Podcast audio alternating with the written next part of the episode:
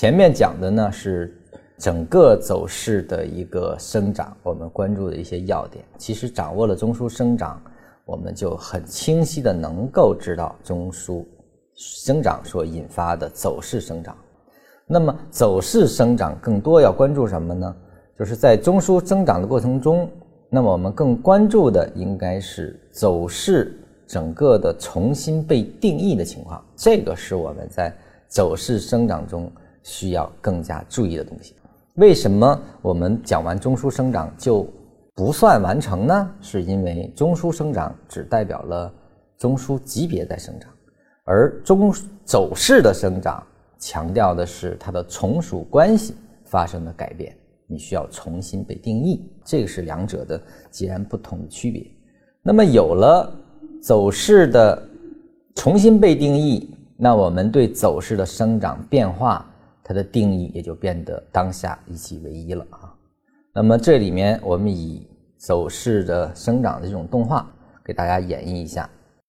现在呢，我们先以这个一分钟的一个走势类型，在 C 段发生背驰之后，它的一个表达。那当它形成了一个一分钟的走势类型完成之后，现在我们看到的呢，是一个同样生长出三个一分钟走势。这个就是我们它这种方式呢，是以中枢的扩展来完成的。形成这个扩展完了之后呢。这个一分钟的走势就变成了五分钟走势的一个进入段，也就是说，原有的一分钟走势就变成了小 a，而新形成的这个扩展之后形成升级的就变成了五分钟的大 A，这个就是完成了这个从属关系的一种变化。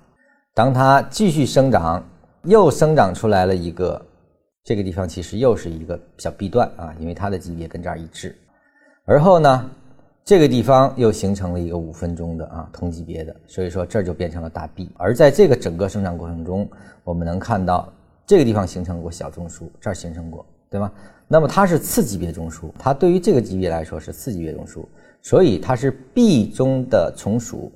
就是说，在整个这个完成之后啊，有了大 A，这里面就有小 B，小 B 中的大 A，它就变成了 B 杠大 A。那么这一段是 B 中小 b，而后这是 B 中大 B，这是 B 中 C，就是有了从属关系的这样的一种划分。那么这儿呢是一个大 B，所以说有了这种关系之后呢，你会发现所有的进入段、它的离开段，它都有了唯一的定义。当这个形成之后啊，当这儿形成之后，其实这个小 a 里面的这个 A 大 A 大 B 就变成了 A 中